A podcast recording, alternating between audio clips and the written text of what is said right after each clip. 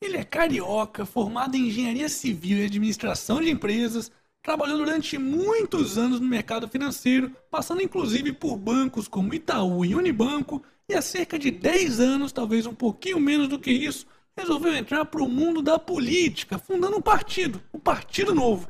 E agora ele está concorrendo ao cargo de presidente da República.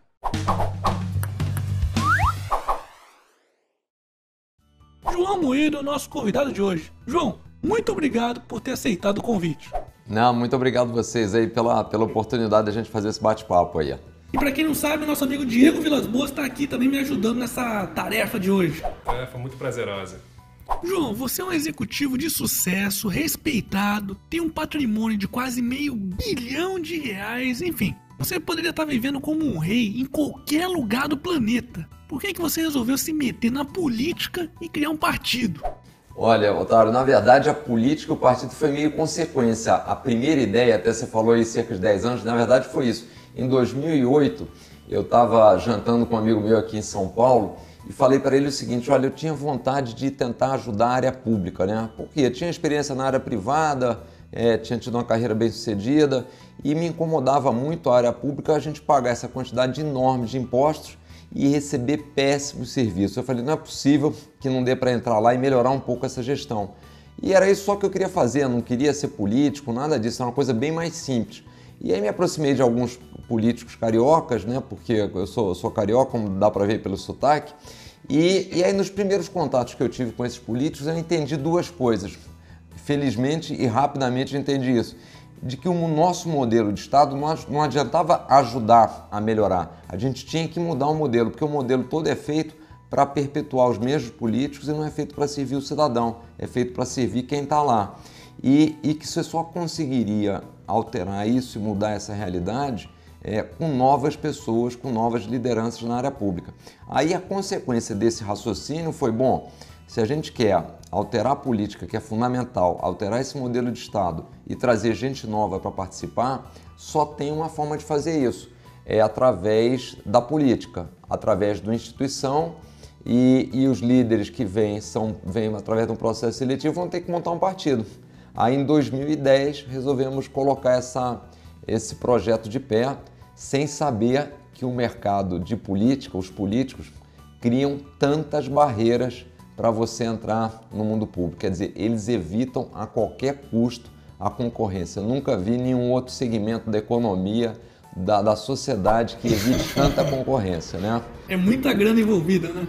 Tudo, a burocracia, a gente tem que lembrar que eles são, eles legislam, legislam sempre em causa própria, então aumenta o dinheiro do fundo partidário, definem quantos assessores vão ter, aumenta os próprios salários, impedem a entrada de novos, novos partidos.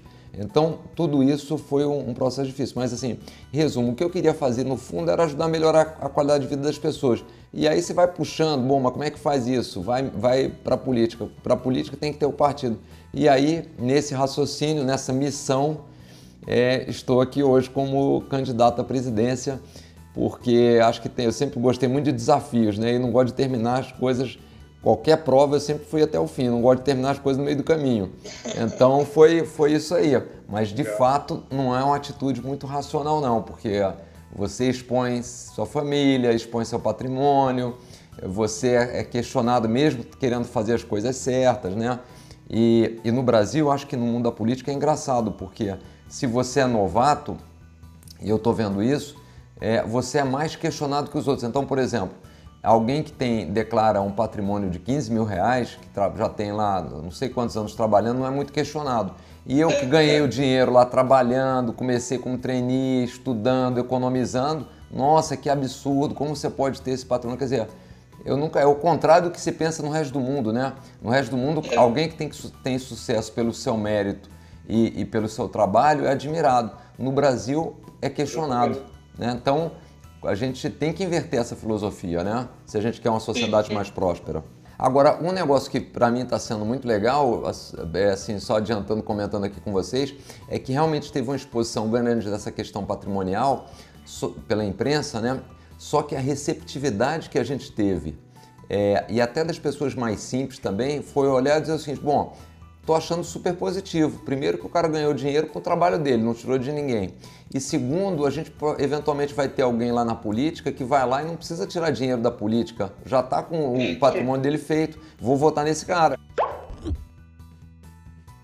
Ô, João, me diz uma coisa. Qual que é a diferença do Partido Novo em relação aos demais partidos? Olha, tem, tem algumas principais, né? Primeiro que a gente começou de fato a origem foi membros da sociedade civil que transformaram o movimento de, de melhoria da política num partido. Então, se a gente olhar para trás, nos últimos 30 anos, os partidos que foram montados ou estavam ligados a um grupo sindical, ou alguma agremiação religiosa, ou a grande maioria foi uma dissidência de partidos já existentes. Né? Alguém que não estava lá, então a Marina saiu do PT, o Kassab saiu lá do, do DEM, é, o Paulinho da Força era o Sindicato Solidariedade, o pessoal foi uma dissidência do PT e por aí vai. E o Novo, nos últimos 30 anos, é o único partido que não foi, não tinha nenhuma dessas características, realmente eram membros da sociedade civil. Segunda coisa, e aí acho que é interessante, a gente fez o partido com a cabeça do eleitor e não com a cabeça do político. Então a segunda coisa, todo mundo no Novo é ficha limpa, não só os candidatos, mas também os filiados. Terceiro ponto que eu acho interessante, a gente sempre diz o seguinte: a gente não quer político que entra lá e se perpetua no poder. Então, no novo, os membros do, do legislativo, é, porque no executivo já funciona assim, né? Os membros do legislativo só podem ter um mandato adicional, além do, do primeiro, só podem ter direito a uma renovação perpetual. Mesmo que seja para outro cargo? Para o outro cargo eles podem. Então, para o mesmo cargo, eles só podem ter uma, uma reeleição. Para quê? Para evitar que o sujeito fique 24 anos deputado federal. A gente faz processo seletivo para todos os candidatos. Por quê? É uma forma de você trazer a maior quantidade de pessoas possível. Então, o sujeito não precisa ser, ter um amigo no diretório, ter um parente. Ele só, na verdade, passa por um processo seletivo. Então, é aberto a todos. E, por outro lado, você garante também que a pessoa que está sendo candidato é, tem alinhamento ideológico, tem preparo para isso. Só mais dois que eu acho legais. É, um é que a gente separa a gestão pública da gestão partidária. Então, quem está no, no partido não pode concorrer, para você realmente evitar que a pessoa use a máquina pública em seu próprio interesse e quem está no partido Sim. fique fiscalizando quem foi eleito. E o último, que eu acho que é o maior diferencial do novo, é o fato da gente ser o único dos 35 partidos existentes que não usa dinheiro público para manute sua manutenção. E nem vamos usar o fundo eleitoral que foi aprovado ano passado, aquele quase 2 bilhões de reais, 1 bilhão. Bilhões, isso, é, né? 1 bilhão e 700 milhões. E só para lembrar, a turma queria aprovar 3 bi 600. Aí no final foi meio aquele põe o bode na sala, era 3 bi 600 e aí ficou só, ficou só por 1 bi 700 aí.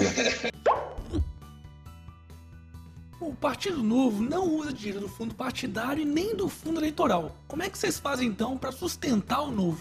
O dinheiro vem todo dos filiados. Hoje a gente tem 20, 22 mil filiados aproximadamente que contribuem com 29 reais por mês. Então isso é que é com esse dinheiro que a gente paga as contas, paga advogado, é, aluga o escritório aqui, cuida das mídias sociais. É, é com essa contribuição aí.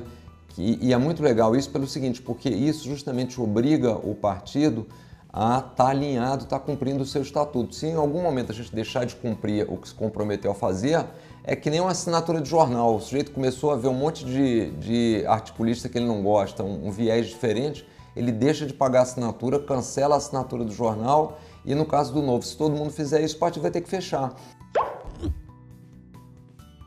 O Partido Novo começou há pouco tempo, ele está crescendo e cedo ou tarde vai acabar aparecendo algum escândalo ou caso de corrupção entre alguns de seus membros. Qual que vai ser a postura do partido em relação a esse político que cometeu algum desvio de conduta? Certamente é, isso pode acontecer, né? A gente está lidando com pessoas, por mais que você faça processo Sim. seletivo, faça uma série de regras, isso sempre pode acontecer. E eu acho que nessas oportunidades vai ser uma chance do novo mostrar que ele é diferente e, e o que, que a gente vai fazer? Primeiro, tem um conselho de ética muito forte no, no partido.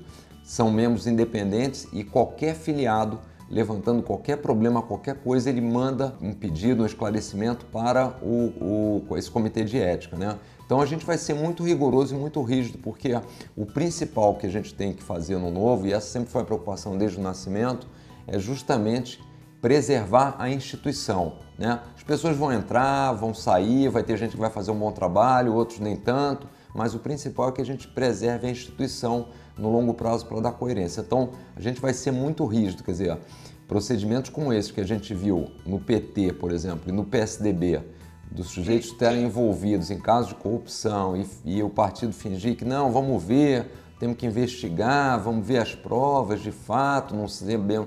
Quer dizer, não dá. E, e o cara já está preso e condenado, né? Preso é. e condenado e, e, e o partido ainda idolatrando o cara. Exato, assim, e isso é uma destruição da instituição. Tudo que a gente não quer é preservar alguém em detrimento da instituição. A gente pensa exatamente o contrário, né? E a gente já teve alguns casos aí no novo, não de corrupção, nada disso, mas às vezes você tem algum desalinhamento e o partido tem sido muito rígido. E aí é bom porque a gente acaba saindo mais fortalecido. Você tem aquele ruído óbvio, momentâneo de, de, alguma, de alguma desavença, mas no dia seguinte, quando os filiados, as pessoas de fora olham, falam, ah, realmente teve isso, mas olha que o Partido Feliz foi coerente com o que ele disse que ia, ia cumprir e, e pronto. Então, é, eu acho que a gente é, é uma forma justamente de, de consolidar mais ainda a instituição, né? Hoje em dia a gente está vendo uma polarização muito grande, especialmente aqui nas redes sociais, entre direita e esquerda. Para você, o que, é que significa ser politicamente de direita ou de esquerda hoje no Brasil? São conceitos que foram muito distorcidos né, aí ao longo do tempo, porque acho que até já meio ultrapassados. E no Brasil essa história da, da direita sempre foi muito associada ao, ao, ao, à ditadura militar, né? É, eu, eu gosto de fazer mais uma, uma associação, e depois a gente pode talvez jogar o direita e esquerda dentro disso, mas eu, eu gosto de fazer mais uma divisão que é o seguinte: naquelas pessoas que acreditam que o indivíduo com liberdade, como protagonista da sua vida, tem mais capacidade de, de empreender e fazer e realmente ser responsável pelos seus atos, e aqueles outros que acreditam que isso cabe ao Estado, que o Estado deve ser maior, deve ser mais intervencionista, deve ter a liderança no processo de crescimento, a liderança na gestão das coisas, na gestão dos costumes. Né? Então, acho que tem essas duas grandes linhas aí. Eu, particularmente, óbvio, que sou mais da primeira, da gente é, achar que o indivíduo é que é o melhor gestor da vida dele e não o Estado. Então, agora, no Brasil, esse conceito é, acaba sendo muito distorcido, porque ficou muitas essas coisas, esse negócio que o esquerda é a pessoa que quer fazer o bem, é, o de direita é alguém que está ligado ao regime militar, quando não é nada disso, né? Por isso que eu, eu, sempre prefiro falar mais nos princípios e valores e nessa visão de mundo do que propriamente nesse, nesse carimbo aí que foi, foi distorcido ao longo do tempo. Sendo mais direto, você se identifica mais com a direita ou com a esquerda? Ah, se for num processo de simplificação, muito mais com a direita do que com a esquerda. Essa ideia que a esquerda tem, que está mais associada a essa intervenção do Estado, que o, o, Estado tem que prover as coisas, que ele tem que ser é, determinante, isso aí não funcionou em nenhum lugar do mundo, né? E a gente teve aí, é, e o pior é que a turma não aprende, a gente teve exemplos nos mesmos países, né? Coreia, Coreia do Norte, Coreia do Sul, Alemanha, Alemanha Oriental, Alemanha Ocidental, e, e, viu que não funcionou. É. Então, eu não sei por que, que há ainda uma insistência da turma dessa história de achar, e, e mesmo agora no Brasil, né? Que a gente teve um aumento enorme da intervenção do Estado, da carga tributária, e chegamos onde está. E o país que não cresce, apesar de todos os recursos naturais, de todo o povo trabalhador que tem, e as outras economias ao redor do mundo aí esse ano vão crescer. O mundo em geral vai crescer em torno de 4%, e a gente aí está lutando para chegar a um e pouco. Eu vi, se não me engano, em uma entrevista que você deu no Roda Viva na TV Cultura, alguém dizendo que você seria um liberal na economia, mas conservador nos costumes. Para mim é um pouco difícil entender isso. Será que você consegue explicar melhor para o pessoal aqui o que, é que você quer dizer com isso? Olha, na verdade é porque, de novo, a turma gosta de colocar um rótulo. Eu, eu me considero uma pessoa liberal porque eu entendo o seguinte: o liberal é aquele que res, gosta da liberdade econômica e respeita a opinião dos demais. Então, assim, eu respeito e nunca irei forçar ninguém a ter a mesma opinião que eu tenho. Né? Então, eu parto do pressuposto que isso é uma pessoa liberal. Agora, quando me perguntam as, as minhas meus posicionamentos sobre alguns temas comportamentais, eu tenho os meus posicionamentos. Isso não quer dizer para mim que eu seja nem liberal nem conservador, porque eu, é, eu acho que a forma de definir isso é como eu entendo que os outros deve, devam ser, né? como a liberdade que eles têm. Então, por exemplo, eu sou a favor das pessoas terem direito a porte de armas. eu sou a favor do casamento, do, da união homoafetiva. Eu, eu sou contra o aborto fora nos casos previstos em lei. Eu, no momento, eu acho que a gente não deve descriminalizar as drogas, porque a gente tem é, outras variáveis aí urgentes para cuidar e eu gostaria de, de ver um pouco mais essas experiências fora do Brasil como estão caminhando. Eu sou contra a pena de morte, acho que a gente não deveria tirar a vida de, de ninguém, o Estado não deveria ter o direito de tirar a vida de ninguém. Então, assim, esses são alguns temas que eu acho que ilustram como eu penso. Né? Mas o mais importante do que isso é que, por exemplo, nessa questão do aborto, eu acho que eu entendo que eu, o, esse é um, um, tema que tem que ser é, levado ao Congresso, a decisão, as pessoas darem a sua opinião, preferencialmente. É, eu, eu, defendo que isso fosse de, é, definido por cada estado, a gente tivesse um, um federalismo. Como nos Estados Unidos. Exatamente, para a gente não impor o desejo de uma maioria para uma, uma minoria, né? Como é que você vai lidar no seu governo com assuntos polêmicos e bastante delicados como legalização das drogas, aborto, posse de armas e por aí vai? Eu vou assinar o que vier do Congresso, porque o meu entendimento é o seguinte: apesar da minha posição pessoal ser essa, eu, não, eu entendo que ela não pode ser determinante em cima do, do que a maioria do, dos cidadãos brasileiros determinaram sobre algo que é um tema de fato polêmico. Obviamente, eu vou fazer todo o esforço como um formador de opinião para colocar meus pontos de vista, para defender por que, que eu sou contra, por, por exemplo. Mas é, eu, não, eu entendo que eu tenho que deixar as pessoas é, definirem seus posicionamentos, né? liberdade com responsabilidade porque caso contrário seria um negócio meio, meio ditatorial, né? João, vamos imaginar agora que deu tudo certo. Você ganhou as eleições e tomou posse lá no dia 1 de janeiro. Qual seria a sua primeira ou primeiras medidas que seriam adotadas pelo seu governo? Olha, tem três, três grupos de, de medidas que eu acho que tem que ser imediatos, né? Primeira coisa, eu entendo que a, a primeira coisa que um eleito tem que fazer, isso é um compromisso de todos que estão concorrendo pelo novo, é cortar custo, cortar privilégio. Então, é, é são coisas simples, não é isso que vai mudar o jogo do ponto de vista financeiro, mas eu acho importante a gente passar uma mensagem, dar o exemplo. Não, eu não quero morar em palácio, não quero ter avião da FAB para fazer missão que não seja oficial, não quero ter cartão corporativo, tem que diminuir a quantidade de assessores. Então, assim, isso é o que a gente pretende para mostrar o seguinte: dá para fazer com menos, para acabar com aquela história de que você é uma autoridade e sim mostrar que você é um servidor público, né? como qualquer outro. Então, acho que essa é a primeira coisa. Segunda coisa, eu não acredito nada que você faça que não seja em equipe.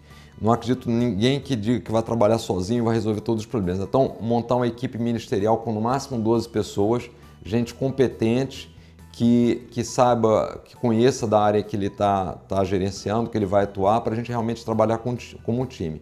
E terceiro, apresentar para o Congresso uma série de reformas que eu acho que são urgentes para justamente colocar o Brasil no, na trilha, no trilho do crescimento, né, de volta. Me explica uma coisa, você sabe que você é minoria, né? Em termos de, de, de dos benefícios políticos, é, como que você vai contra os benefícios políticos ou a redução do Estado se são exatamente os políticos que fazem as leis que beneficiam eles mesmos? A nossa bancada assumiu o compromisso de cortar metade dos assessores, metade da verba de gabinete. Lembrando aí que o Congresso custa 10 bi e meio por ano. Acho que talvez muita gente não saiba, 29 milhões de reais por dia custa o Congresso brasileiro. É, eu até brinco, a primeira vez que eu vi esse número de 29 milhões, eu achei que era por mês, mas é por dia mesmo. A gente vai dar o exemplo, a gente vai fazer isso e vai mostrar para a população que dá para fazer a mesma coisa com metade da verba, com metade da quantidade de assessores. E vamos tentar depois passar uma legislação para reduzir isso. Uma das coisas que a gente gostaria também, uma das propostas que está no, no nosso programa de governo, é reduzir um terço dos congressistas, tanto no, no, Senado quanto na Câmara dos Deputados. Quem vai ser determinante nesse processo não tem jeito, é a população brasileira, escolhendo as pessoas certas e depois fazendo a pressão no que a gente for apresentando de projeto de lei para mudar isso, para que isso seja aprovado. A gente vai ter que fazer a negociação com os políticos, mostrar para eles que quem não comprar essas ideias, que se a população está tá endossando, vai ter pouca chance de ser reeleito, de permanecer lá, vai ser mal avaliado. Então, é o processo político, a gente não pode esquecer isso também.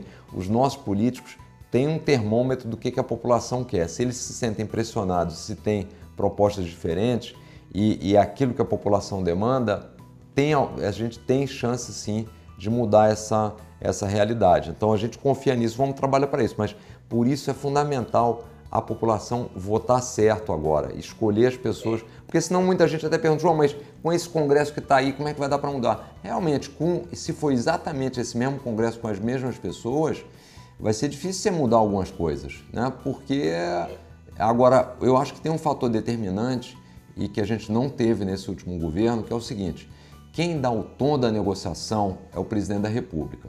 Então, Sim. se você senta do outro lado da mesa, isso a gente já sabe na nossa vida particular como é que acontece, né? Quando você senta do outro lado da mesa com uma pessoa que não é um negociador sério, você ou sai da mesa, que é o que as pessoas de bem fazem, ou o sujeito começa aquele mesmo tipo de negociação do toma lá da cá. Então, quem abre essa negociação e a forma como ela abre e os parâmetros, os princípios, é o presidente da República. Então, se você senta na mesa com total transparência, mostrando que você está ali pelo interesse do cidadão, o outro lado, quem está do outro lado, já, já, ouve, já recebe o tom e vê qual vai ser a linha de conduta. Então, acho que isso muda muito. Infelizmente, Sim. nesse último governo, o que a gente viu foi o mesmo sistema. Os, os ministros investigados é, sendo é, alvos de, de, de, investigação, de questionamentos, o mesmo toma lá da cá. Então, você manteve a mesma velha política do, do, do fisiologismo, né? Então a gente tem que mudar isso. Só para dar um exemplo, o nosso vereador lá de. vereador do, do Novo, Matheus Simões, eleito lá de Belo Horizonte, ele grava. Qualquer um que entra para fazer uma reunião com ele, falou: Você não se importa, não, né? Ele põe o celular e começa a gravar. Todas as reuniões são gravadas. Aí imagina se alguém vai chegar para dizer, olha, a gente está disposto a aprovar esse negócio, mas a gente precisava de uma verba lá para o nosso estado, porque veja bem, eu preciso lá me reeleger. Acaba com essa história. Pode até ter, mas é, vai reduzir muito, né? Vamos falar um pouco agora sobre desemprego. Os números do IBGE estão mostrando aí uma taxa de desemprego no Brasil de 12,7, quase 13%. Como é que você pretende reduzir esses números? Olha, a primeira coisa que a gente tem que ter em mente é o seguinte: quem gera emprego é a iniciativa privada, não é o governo. Várias vezes eu tenho visto aí um outro candidato que chega, vou fazer isso, vou criar 2 milhões de pós de trabalho, vou fazer aquilo.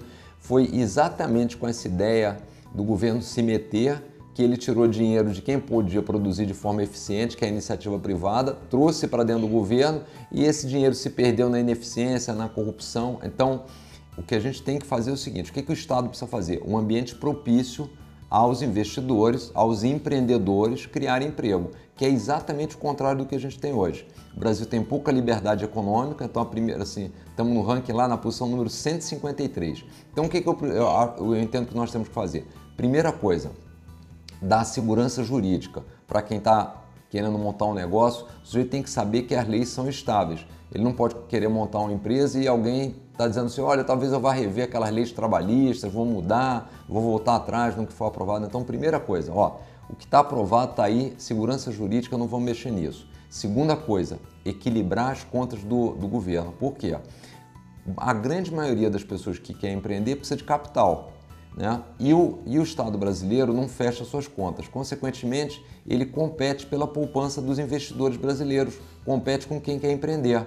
Ele tem que parar de competir para que as pessoas, quer dizer, ele tem que equilibrar suas contas para não precisar pegar mais dinheiro e sobrar capital para as pessoas investirem. Temos que aumentar a concorrência no setor financeiro, para a gente ter taxa de juros mais baixas e, de novo, as pessoas poderem empreender também com custo de capital menor. Outra coisa que a gente quer fazer é simplificar a legislação tributária, reduzir pelo menos cinco impostos agregando num só. Porque no Brasil o sujeito calcular a carga de imposto é um inferno e aí o que, que acaba acontecendo? Você acaba empurrando as pessoas para a informalidade, colocando Sim. elas num, num risco elevado de amanhã ter a fiscalização, porque você fez um sistema que é feito para não funcionar.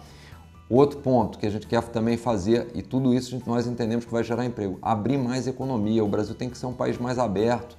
É, hoje, com tecnologia, você pode ser um, trabalhar aqui no Brasil e estar tá servindo, tá prestando é, um, um, serviço para uma empresa fora do Brasil, né? Então, fazendo, desenvolvendo software, fazendo qualquer coisa. E mais um que é fundamental porque eu, eu, sempre acredito que assim o, o, crescimento do país, a geração de emprego está ligado a duas coisas: a liberdade econômica e a qualificação, a educação. E aí a gente precisa melhorar a educação básica e fundamental e a parte da capacitação técnica. Eu hoje estava vendo aí, por exemplo, nesses cursos de Pronatec, tem uma evasão de chegar, em alguns casos, a 80% das pessoas vão embora, saem do curso no meio do caminho. E o outro dado interessante: 40% das pessoas formadas no Pronatec foram trabalhar numa profissão diferente do curso que elas fizeram. Tem uma total dissociação entre o que as empresas estão demandando, o que o mercado precisa e o que, que as pessoas estão sendo formadas, né? A gente precisa ter um esforço aí nessa para fazer justamente essa junção. Mas no fundo, é muito do pressuposto é a gente criar um ambiente propício pra, para a geração de emprego e aí as pessoas vão investir, porque o Brasil tem uma série de carências, tem investidor querendo vir para cá, agora o sujeito fica olhando, a gente está vendo isso agora, né, no, na própria essa alternância nos mercados nos últimos dias, quando fica a incerteza de quem será o próximo gestor e dado que o Estado brasileiro tem uma interferência muito grande na, na economia, ah, as pessoas ficam inseguras. Bom, será que eu vou fazer isso e, e, alguém vai chegar lá? Eu vi, por exemplo, outro dia um candidato aí que ele num, num debate, ele disse o seguinte: não, eu quero trazer segurança jurídica ao país. E aí passou três minutos, ele falou o seguinte: eu vou revogar isso, isso, isso, a legislação trabalhista que foi feita, vou revogar o, a concessão dos, dos, do, dos postos de exploração do petróleo, o sujeito, bom, mas esse aqui é o que vai dar segurança jurídica? um caos. Esse é, um é o que vai dar. Imagina os outros que não estão dizendo que vão dar segurança jurídica, o que, é que vão fazer? Por acaso, você acredita que existe uma necessidade do governo possuir setores estratégicos da economia, ou reserva de mercado, ou coisa do tipo? Não, essa, essa conversinha que a gente ouviu ao longo dos anos e que acabou doutrinando muita gente de que as estatais são estratégicas é uma balela, né? Isso aí, elas são estratégicas sim, a turma só não completou a frase, são, são estratégicas para os políticos, porque são utilizados como cabide de emprego, são favores feitos pelas empresas que voltam depois um percentual aí via doação para campanhas eleitorais, é, formalmente ou informalmente. E, e, assim, o que, que a gente pretende fazer? Não tem melhor, melhor coisa do que ter uma gestão efetiva do que a iniciativa privada, porque a, iniciativa privada a empresa pode quebrar. Então, se não for bem gerida, ela quebra. No governo, quem quebra somos nós, porque quando a empresa pública dá prejuízo, a gente é chamado, via os impostos, a, a tirar dinheiro do que eles chamam tesouro, mas que na verdade é o dinheiro do nosso bolso, para capitalizar essas empresas, né? empresas públicas. E, e, isso não estimula uma boa gestão. E como também a, a qualificação e a indicação das pessoas que estão à frente dessas empresas, o, o, o item principal não é a competência técnica, mas sim o, a, a interferência política, você acaba tendo uma empresa como o Correios, que a, tem um monopólio da entrega de correspondência, entrega 30% da, da, das suas correspondências com atraso e ainda tem prejuízo. Né? E a gente e é todo, todos nós aqui, nunca ninguém perguntou para a gente, por exemplo, se queria ser sócio do, do Correio. A gente precisa vender essas empresas e o interessante é, esse dinheiro volta para a economia é, e vai fazer com que a gente tenha mais dinheiro para investir. Agora, o importante, só para finalizar, é que esse processo de privatização que a gente é favorável seja feito dentro de um ambiente de livre concorrência, né? E onde o, o consumidor tenha mais concorrência no dia seguinte. O Lula sempre gosta de se vangloriar dizendo que ele acabou com a dívida externa do Brasil. Mas ele se esquece de dizer que ele acabou só trocando a dívida externa pela dívida interna. Qual que seria a sua proposta para conseguir reduzir a dívida pública brasileira como um todo? Olha, não tem, não tem muito mistério. Quer dizer, o que, o que a gente precisa fazer são, é atuar em duas linhas, né?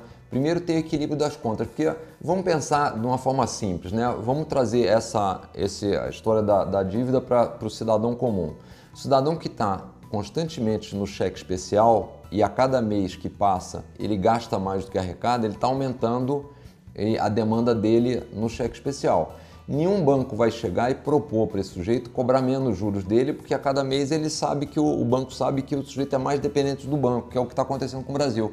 As nossas contas hoje são negativas, né? Então, porque a primeira coisa que a gente precisa fazer é equilibrar as nossas contas.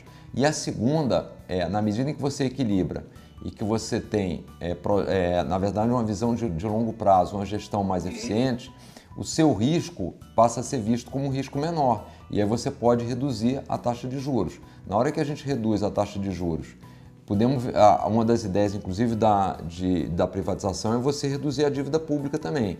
Então você reduz a dívida pública, você é, equilibra as contas, certamente você tem capacidade de, renego... de ter uma taxa de juros na rolagem da sua dívida mais baixa.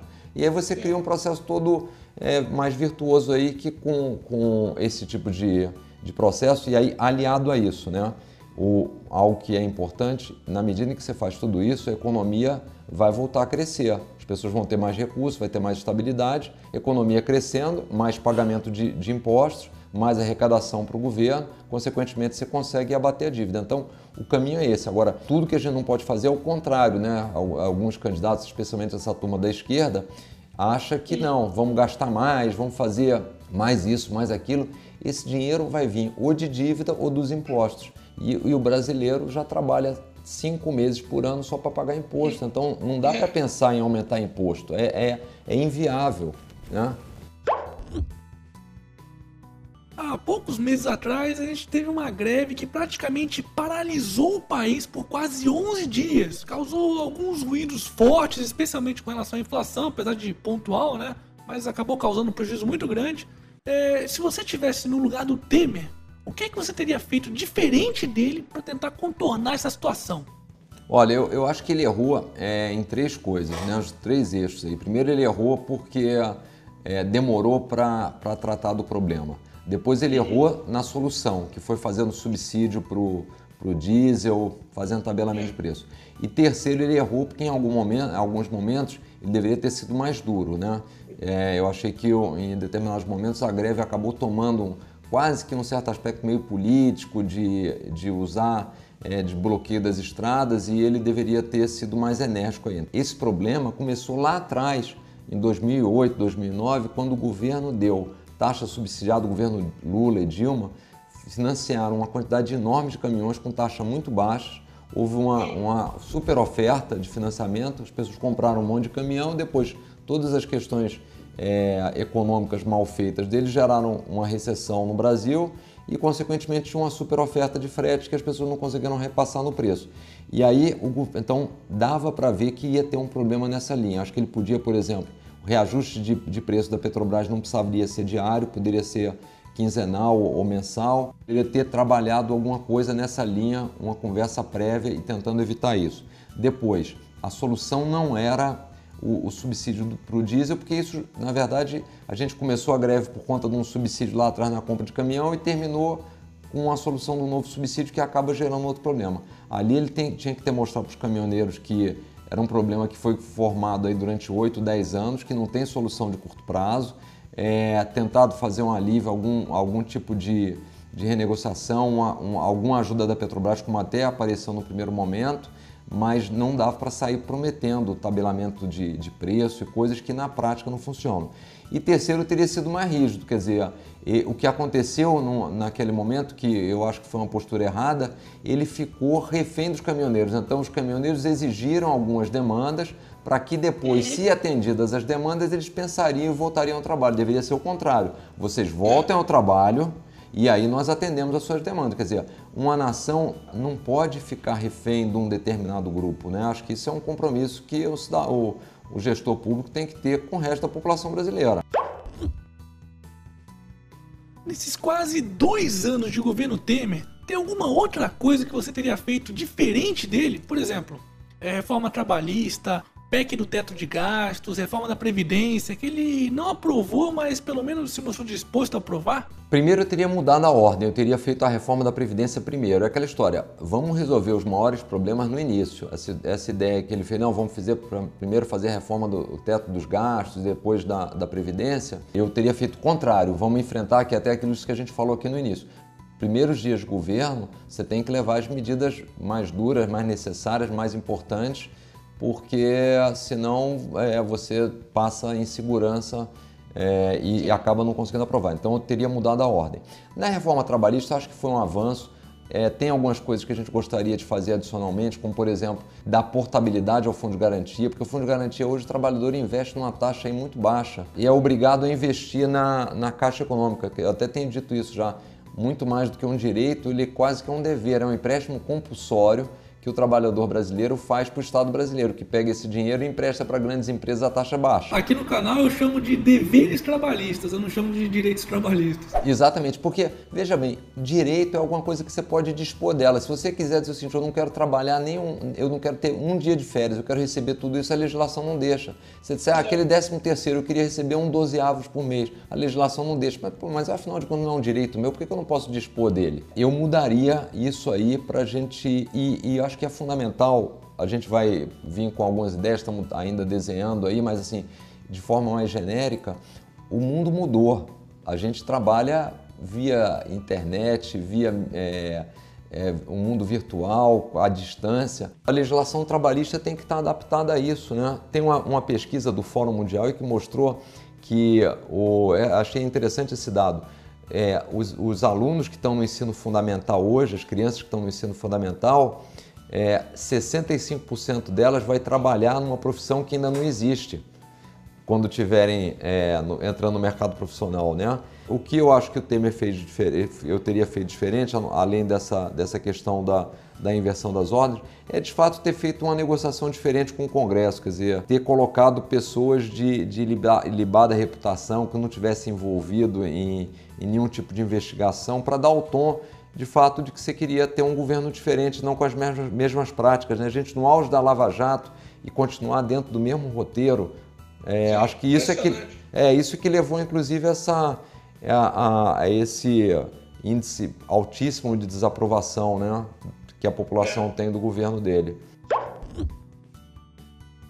E quanto à intervenção, a intervenção política no Banco Central, você é a favor ou contra o governo intervir na taxa Selic? Não, sou totalmente contra. A gente é, gostaria de ter uma independência maior e uma das propostas que a gente está fazendo é o seguinte: é descasar o mandato do, do, presidente da República do presidente do Banco Central. Então, por exemplo, o que, que eu gostaria de fazer?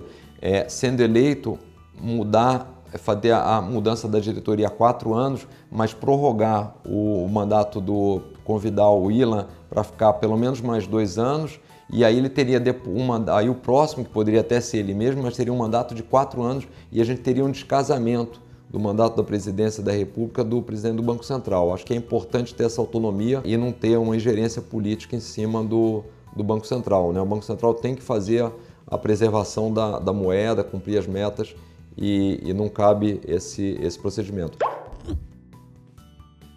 Como é que seria tratado Bolsa Família no seu governo? Eu manteria é, dos programas sociais. O Bolsa Família tem uma coisa interessante. Ele é o que consegue destinar a maior parte do recurso a justamente os 20% mais pobres.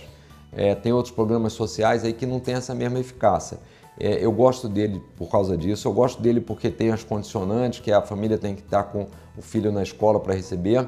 Eu gosto dele porque o, o, o governo dá o dinheiro para as pessoas e não foi montar lá um supermercado popular, ele dá o dinheiro e deixa a pessoa usar a iniciativa privada para atender suas necessidades. Agora, óbvio, o que a gente precisa fazer, e aí é, um, é um, algo em conjunto com a educação, é criar portas de saídas para as pessoas que estão no Bolsa Família e ter como meta reduzir a quantidade de pessoas que recebem o bolso e não aumentá-las, né? É, agora, um aspecto que eu acho que é interessante, está ligado ao Bolsa Família, mas a outras coisas em geral, que a gente gostaria de fazer, é ter um governo mais digital, né, onde todo mundo tivesse uma identidade digital, agregando aí carteira de motorista, título eleitor, CPF, cartão de Bolsa Família para quem recebe, tudo numa única identidade que eu estava vendo, por exemplo, a Índia, com 1 bilhão e 200 milhões de habitantes, conseguiu fazer isso para 99% da sua população. E o Brasil a gente continua ficando atrás, né? Também na tecnologia, também na modernidade. Você manteria o mesmo, a mesma estrutura atual do Bolsa Família de recebimento? Manteria a mesma estrutura atual. Acho que está funcionando bem. O que a gente tem que sempre evitar é a questão de, de fraudes.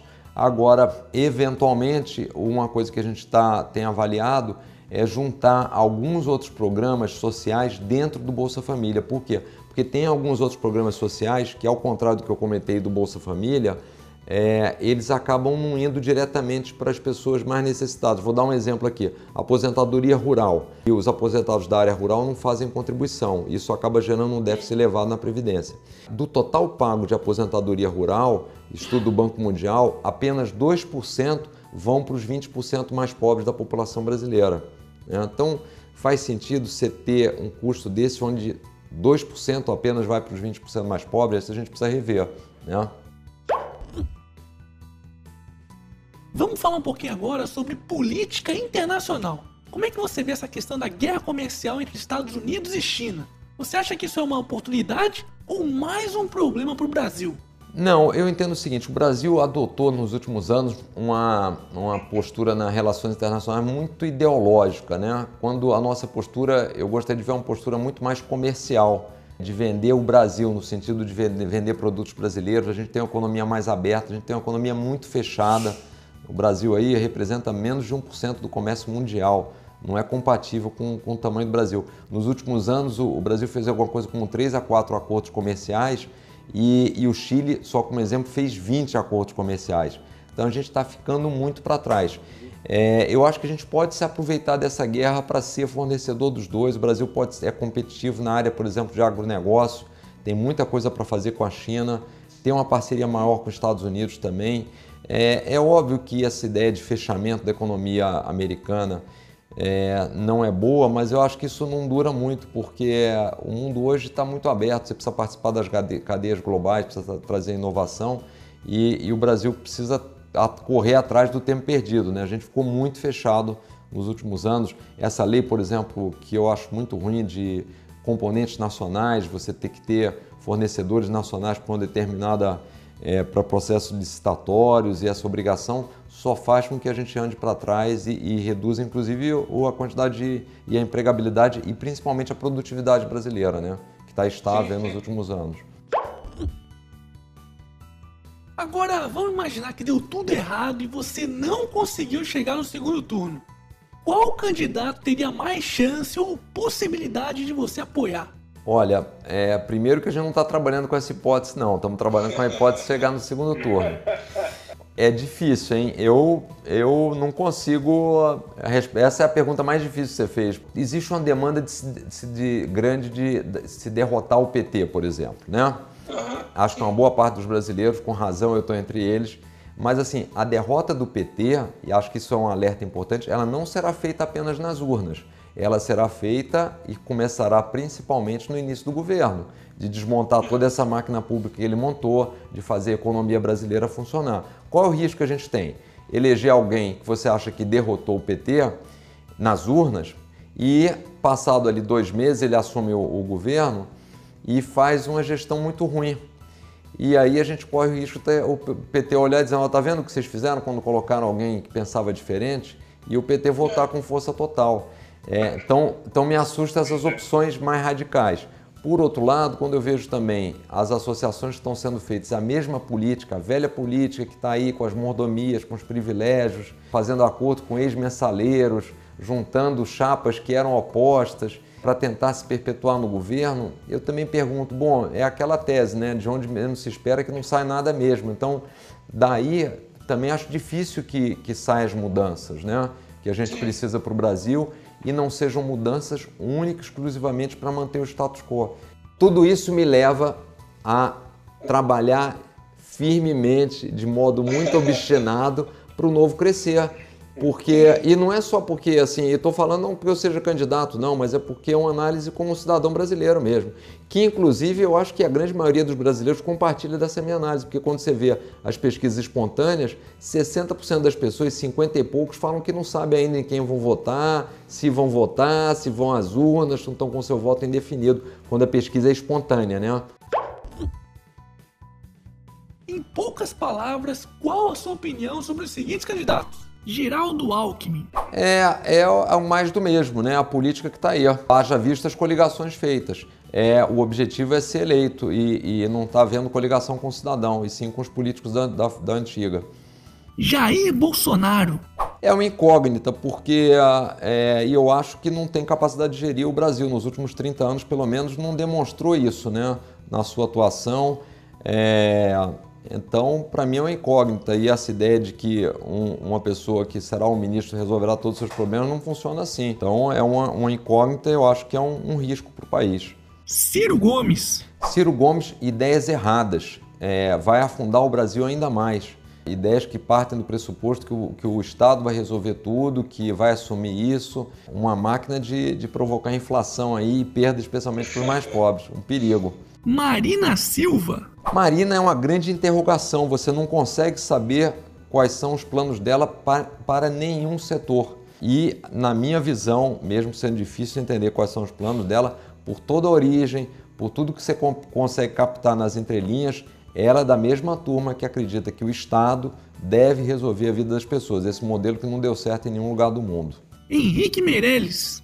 Henrique Meirelles é um bom técnico, mas está vindo para um partido do, do, Renan Calheiros, do Jucá, do José Sarney, de toda essa turma que está no governo há anos, envolvidos em vários casos, em várias investigações de Lava Jato. Eu não consigo imaginar que ele vá ter tendo esse partido como respaldo, vai fazer qualquer mudança que seja relevante, que mude todo esse desenho que está aí. Ó. O poste do Lula, Fernando Haddad. Fernando Haddad fez uma péssima prefeitura aqui, não conseguiu ser reeleito em São Paulo, saiu com índice de reprovação altíssimo. Então é o seguinte, ele, ele foi testado e não funcionou na prática. Ele nunca foi um, gestor. Ele está se sujeitando a uma coisa que eu acho impressionante, quer dizer, ficar no banco de reserva de uma pessoa que está condenada. Acho que só isso aí já diz muito é, sobre os princípios e valores. Então, não acho lamentável. E o Lula? O Lula não vou nem de comentar, porque o Lula eu, eu, é um presidiário. Assim, eu acho que é um, o, o que a gente está fazendo de colocá-lo ainda nas pesquisas é um péssimo exemplo para uma sociedade que tem como um dos principais desafios combater a, a, a, o senso de impunidade. A pessoa que deveria estar sendo esquecida, na verdade, lembrado só por, pelo mal que ele fez ao país, deu péssimos exemplos, roubou, foi condenado por isso, corrupção. Eu nem considero isso um candidato.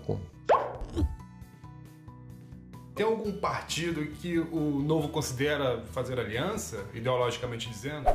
Diego, não tem, porque é o que a gente sempre falou. Primeira coisa, a gente tem que dar o exemplo. Então, não teríamos problema nenhum em começar a conversar com os partidos para fazer aliança. Mas primeira coisa, primeira pergunta, sentamos numa mesa, vocês estão dispostos a abrir mão do fundo eleitoral e fundo partidário? Essa seria a primeira pergunta. E, e eu acho difícil qualquer um deles não tá, estaríamos. É, vocês estão dispostos a, a, realmente acabar com mordomias, devolver poder para o cidadão, tirar o Estado da gestão de, de empresas públicas, é, trazer gente técnica para os ministérios. Se a gente começar a ter resposta sim para essas perguntas, a gente vai avançar e não teríamos problema fazer coligação. Mas, infelizmente, isso é uma realidade ainda distante dos outros partidos, né? Bom, a gente está caminhando para a reta final da nossa entrevista, então vamos fazer umas perguntas mais leves. Se você fosse escolher um país para morar hoje que não fosse o Brasil, qual você escolheria e por quê? Olha, eu gostaria de continuar morando aqui, mas assim, e estamos trabalhando bastante para isso. Mas eu, eu gosto da Nova Zelândia, da Austrália, são países que eu acho interessantes. Não sei se ficaria lá morando muito tempo, mas gost... talvez passasse um, um tempo lá. Tem algum livro de cabeceira, alguma recomendação que você poderia fazer para o nosso público? Tem um livro que eu gosto muito, A Pobreza, a Pobreza das Nações. Acho que até estou com um aqui. Ele explica basicamente o seguinte: como é que você faz para acabar com a pobreza, que é gerando riqueza, e quais são a, a, as medidas para que isso aconteça. E no fundo, resumido assim, de forma muito simples, é dar poder para as pessoas, deixar as pessoas empreenderem e tornar justamente o Estado menos atuante nas áreas onde ele não deveria estar. Muito dessa linha que a gente tem falado aqui. É, ó, deixa eu só mostrar aqui para vocês aí, porque é legal aqui só para que é muito bom. Ah, bacana, bacana. A gente vai colocar uns links aqui depois. O pessoal gosta de saber dicas de é. leitura e tal. É, esse, é muito... esse eu não li ainda, mas vou ler. Ó, recomendo, é muito bom. João, por que votar no Novo? Basicamente porque será o partido que fará a renovação tão necessária, com gente nova, posturas novas, práticas novas e ideias novas, sem mordomia, sendo coerente para representar o cidadão brasileiro. Vocês vão estar com quantos segundos de televisão nos programas? Eu vou ter é, seis segundos nas, naqueles horários nobres e vou ter umas inserções aí de 30, 35 segundos ao longo do, do dia. Então, só para finalizar, em apenas seis segundos, é o tempo que vocês vão ter lá na TV no horário nobre. Por que votar no João Moedo do Partido Novo para presidente da República? Porque se depender do novo, essa será a última vez que você vai pagar para o horário eleitoral na sua televisão. Esse dinheiro tem que ficar no seu bolso. É isso que o Novo vai fazer. Precisou de menos tempo até. Vote 30, vote João Moedo. João Moedo, muito obrigado mesmo pela sua participação aqui. Obrigado, eu que agradeço a oportunidade aí. Um abraço para vocês aí, bom dia. E aí, curtiu a entrevista? Quer que a gente chame mais presidenciáveis para conversar aqui com a gente? Então deixe seus comentários aqui embaixo.